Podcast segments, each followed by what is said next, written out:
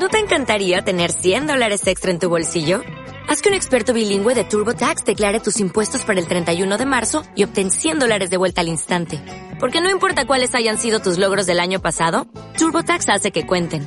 Obtén 100 dólares de vuelta y tus impuestos con 100% de precisión. Solo con Intuit TurboTax. Debes declarar para el 31 de marzo. Crédito solo aplicable al costo de la presentación federal con TurboTax Full Service. Oferta sujeta a cambios o cancelación en cualquier momento.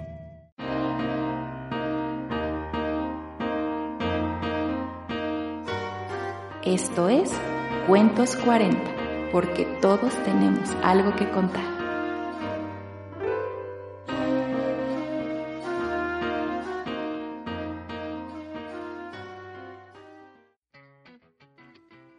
Cuando decidió ser perito criminalista, nunca se imaginó lo que le tocaría vivir. Lo que más le atraía era desenredar los misterios de una muerte, armar el rompecabezas de un asesinato, ver lo que nadie ve e hilar lo que nadie hila, ser un tejedor y desenredar la madeja de los rastros colocados aquí y allá de una escena del crimen. Quería poner en práctica la ciencia, relacionar la física con la química, las matemáticas y la psicología, entender la biología de un asesinato. Ver un cuerpo inerte no le asustaba. No sentía el cosquilleo en la nuca de los que nos espantamos a la menor provocación cuando se escucha un ruido nocturno o cuando sentimos un cuerpo caminar muy cerca de nosotros por la calle a medianoche. Ni la muerte ni la sangre eran un problema para Alan, que siendo apenas un niño, vio a su primer muerto en la vivienda de al lado de su casa. Mataron a balazo pelado al papá de una familia que venía de Guerrero. Aquella vez no se horrorizó con los charcos de sangre ni con los agujeros en la cara y en el cuerpo de su vecino lo miraba como quien mira una obra de arte, detenidamente, admirándose de todo lo que podía provocar un disparo, asombrándose del rostro que dejaba de ser el de su vecino para ser el de alguien desconocido. Su mamá lo jalaba al interior de su casa, pero él quería ver más y más. ¿Qué ocurrió dentro de aquel cuerpo cuando lo atravesó la primera bala? ¿Cuál disparo entró primero? ¿El de la pierna? el de la cabeza o el del abdomen. Y aunque pareciera evidente, ¿por qué murió? Y aunque apenas era un niño, ¿por qué lo mataron? Así decidió, sin saber el nombre de su oficio, a qué se dedicaría el resto de su vida.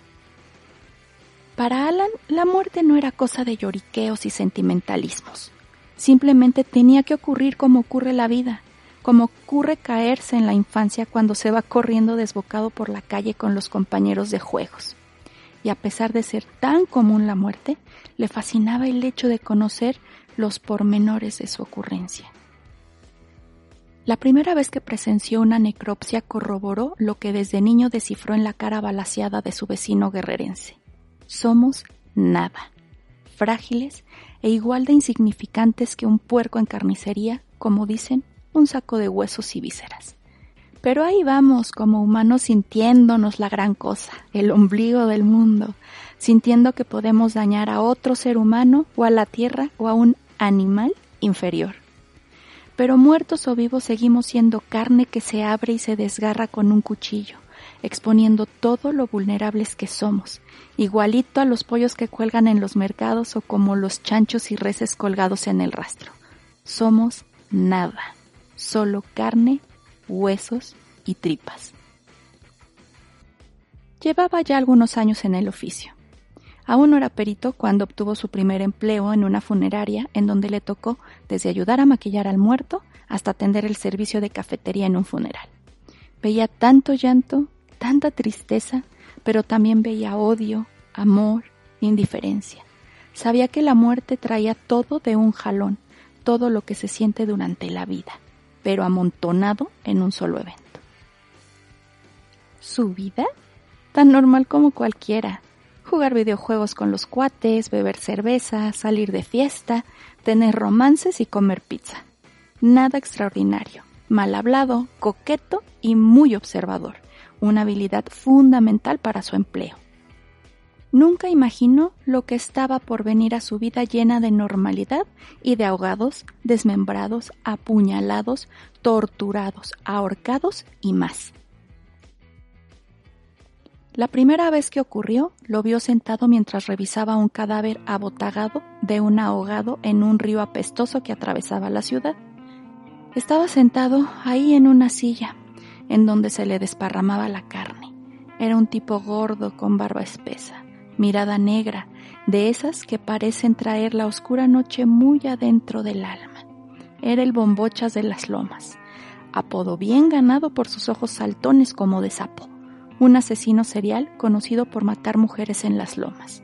Pero no cualquier mujer, solo las de servicio, no las emperifolladas cacatúas que de todo hacen escándalo. Mataba a las que nadie extrañaba en los barrios fufurufos, las que olvidaban rápido cuando se conseguían a la nueva muchacha que limpiara, acomodara la casa y les durmiera a los niños. Alan no movió ni un pelo. No se asombró en lo absoluto supo de inmediato que era el bombochas. Sí, por los ojos y porque miró el cuello marcado por el cable que lo cortó tras una pelea sangrienta, muy sangrienta que le sucedió en prisión. No hubo ningún temor o frío recorriendo su cuerpo. Prefirió verlo unos segundos a los ojos y después lo ignoró para cubrir con cuidado el cadáver del ahogado. Sentir miedo le parecía una torpeza y una pérdida de tiempo. ¿Qué le puede hacer ese hombre si ella estaba muerto? Caminó hacia una gaveta, sacó unos papeles y un bolígrafo, garabateó su firma y volvió a meter todo en el cajón. Sus pasos se dirigían a la puerta para tomar su saco del perchero y marcharse. Antes de salir, escuchó. ¿Sabes quién soy? Alan se paró en seco y lo miró. Sí, ¿cómo no saberlo? Te vi en tu arresto. Te vi recién muerto. Porque estás muerto, ¿cierto? Y te vi también en esa plancha y la señaló con el dedo. Pues qué bueno que sabes quién soy. Decían mis mujeres que no soy fácil de olvidar. ¿Y qué? ¿No tienes miedo? Pensé que ibas a chillar o que te iba a dar un infarto por ver a un muerto hablar contigo. Pues mira, bombochas, supongo que puedo hablarte de tú. Nadie se había tomado la molestia de venir desde el más allá a verme, así que supongo que sí hay confianza. La verdad es que estoy cansado y hambriento. Lo único que me podría espantar por el momento es que me dieran la mala noticia de no poder llegar a un buen lugar para tomar una cerveza helada y comer una deliciosa hamburguesa. Intento ser bueno. Quiero ser mejor aunque sea muerto. ¿Y eso? ¿Me incumbe? ¿Cuál es la razón de estar charlando con un muerto de hace tres meses? Si en este momento entrara un empleado, sin duda, creería ver a un loco y me llevaría a una institución mental. Discúlpame, muchas, no quiero ser grosero, pero me voy. Pues ya estás. Mañana te veo.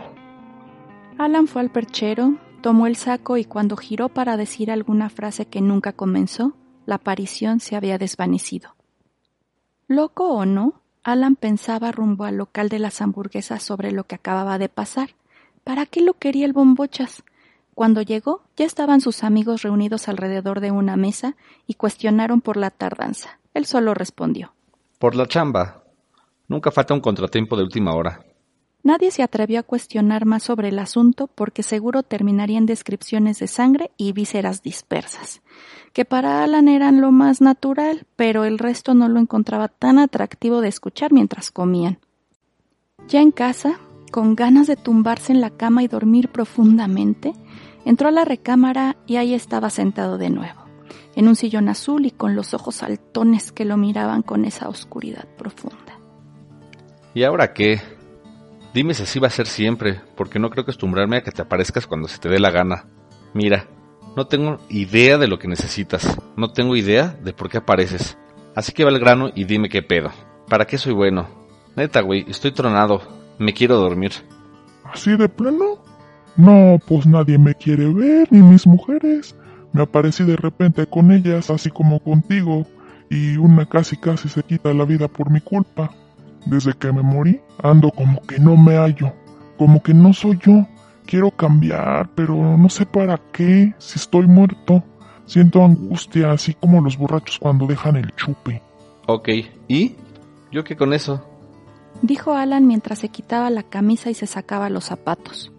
Mm, pues eres el único que conozco que cuando me ve no se pone a gritar, a chillar, se desmaya o cierra los ojos como para quedarse ciego. Solo me le puedo aparecer a los que alguna vez me vieron vivo y ya agoté mis posibilidades.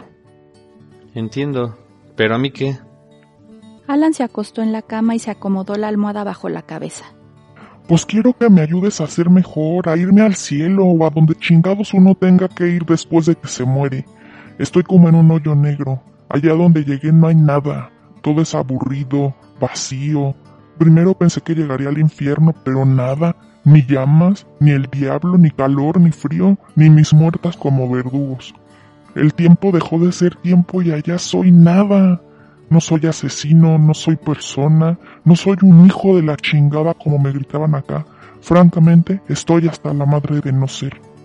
Mira, bombochas, no tengo idea de cómo ayudarte. Si crees que conmigo podrás limpiar tu conciencia, creo que estás equivocado.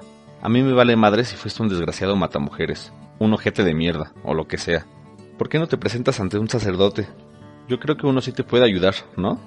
No mames, pinche vato pendejo. Ahora sí te pasaste de lanza. ¿Cuál sacerdote? No seas pendejo. ¿Tú crees que alguien como yo conoció a alguno? ¿Que no te bautizaron? Digo, lo de mierda supongo que fue después de la infancia, ¿o no? Sí, cabrón. Mi santa madre me bautizó, pero el pendejo del padre ya se murió también. No creas que no lo pensé. Alan se quedó profundamente dormido mientras escuchaba a lo lejos lo último que le decía el bombochas. Llegando al edificio donde trabajaba, vio al ya susodicho bombochas. Estaba sentado en las sillas de metal de la sala de espera. Alan torció los ojos pensando. Este pendejo otra vez. Sin duda ser un espectro del más allá tenía sus ventajas porque cuando abrió la puerta de la oficina ya estaba el bombochas bien instalado en la silla frente a su escritorio. Alan aventó los papeles sobre el cristal y mientras se sentaba le dijo. ¿Qué hubo mi bombochas? ¿Ya vas a empezar a joder desde temprano? Aunque no lo creas, hay quienes estamos vivos y tenemos que trabajar. Quiero que me escuches, que sepas mis motivos. Si serás pendejo. No me importan. Estás muerto. ¿Qué más me dan tus explicaciones? Allí en el mundo de los muertos, busca a las mujeres que mataste sin piedad y explícales tus motivos. ¿Qué esperas? ¿Que dé una rueda de prensa para decirle al mundo que se me apareció el asesino gordo de los ojos saltones? ¿A explicarme que el pobrecito mató, mutiló y violó mujeres por quién sabe qué putas madres de motivos? No seas tarado y sácate a chingar a tu reputísima madre.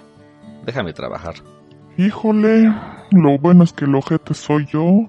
Si estuviera vivo ya te habría roto las rodillas y te habría tirado los dientes por pasado de lanza y por culero. Pues ¿qué crees? No estás vivo. No seas ojéis, dame chance, ándale. ¿Nos vemos al rato? Digo, para que el productivo hijo de la chingada saque el trabajo de hoy. Dime tú, tarado, ¿te apareces a la hora que se te hincha la gana? Si te digo que no, ¿me vas a dejar de joder? Pues no. Entonces te veo al rato. Chinga tu madre. El bombocho se desvaneció en un abrir y cerrar de ojos. Alan pasó el resto del día tranquilo y sin sobresaltos. Terminó reportes, envió correos electrónicos, visitó la CEMEFO y quedó con una de las secretarias del Ministerio Público en salir a cenar, al cine o a lo que saliera el fin de semana. El perito criminalista ya se la solía. Al llegar a su casa y abrir la puerta, estaba el bombochas bien instalado en la silla del comedor. ¿Qué onda? Ya me imaginaba que tú serías mi bienvenida. ¿Por qué siempre te encuentro sentado? ¿Será que un día te puedo encontrar de pie o trapeando la casa al menos? No te pases, soy un muerto, no tu criado. Me encuentras sentado porque esta angustia de no saber quién soy me pesa un chingo. Es como si no pudiera moverme. ¿Y entonces, me vas a ayudar? Supongo que no me queda de otra. O te voy a tener que ver todos los pinches días de mi vida. Y estás rete feo, cabrón. Va, gracias. Quiero contarte por qué hice lo que hice. A ver, bájale la velocidad a tu carro. Te voy a ayudar, pero a mi modo. Eso de los motivos ya me lo sé. Tus traumas. Seguro tu papá o tu mamá te pegaban. No dudo que tuvieras una infancia de mierda. O que un evento traumático te haya marcado de por vida. Y bla, bla, bla. Alan arrastró una silla y la colocó frente al bombochas. Y se sentó colocando los brazos en el respaldo de la silla. Miró fijamente la noche negrísima de la mirada del asesino y comenzó. Te lo había dicho, no me importan tus motivos. Dices que no sabes quién eres, pero yo te lo voy a decir, porque me parece bien raro que me digas que no te hayas acá cuando fuiste un hijo de tu puta madre. Así que límpiate la cerilla de esas orejas cochinas que tienes para que no te quepa duda de tu ser. Alan abrió un folder amarillo con el expediente delictivo del bombochas y comenzó a hablar sin detenerse. Eres Ramiro Ambrosio Tejeda Ríos, oriundo de Valle de Bravo, Estado de México, con secundaria trunca y un pequeño desgraciado desde adolescente. Te gustaba chingar a medio mundo y violaste a una de tus excompañeras cuando cumpliste los 17 años. Ingresaste al centro tutelar un chingo de veces por diferentes delitos, desde robo a transeúnte hasta daños en vía pública. Se te imputaron siete asesinatos, todas mujeres de servicio, del rumbo de las lomas, mujeres a las que les robaste la vida de formas tan asquerosas, viles y bajas que horrorizaron a toda la comunidad.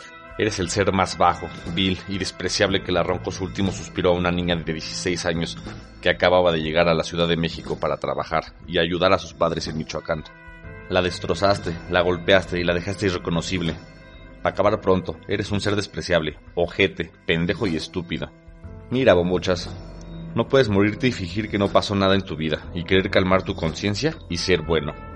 Eres las acciones que ejecutaste, eres los errores y los aciertos que tuviste, eres las decisiones que tomaste, eres lo que eres a pesar de tus pendejísimos motivos, ¿me explico? No tienes pretexto. A veces, aunque se haya muerto, tienes que pinches aceptar tus errores y pendejadas. Espero haberte ayudado, porque no se me ocurre otra forma de cómo hacerlo. Buenas noches, mi pendejo bombochas. Te quedas en tu casa y lárgate pronto.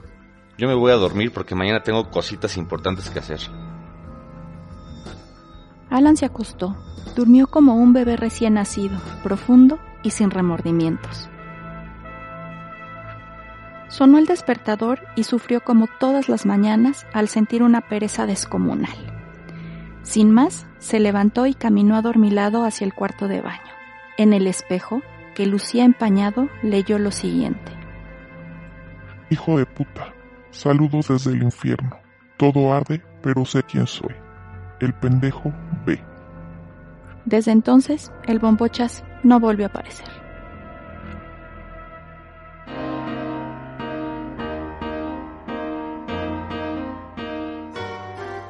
Esto fue Cuentos 40. Nos leemos pronto.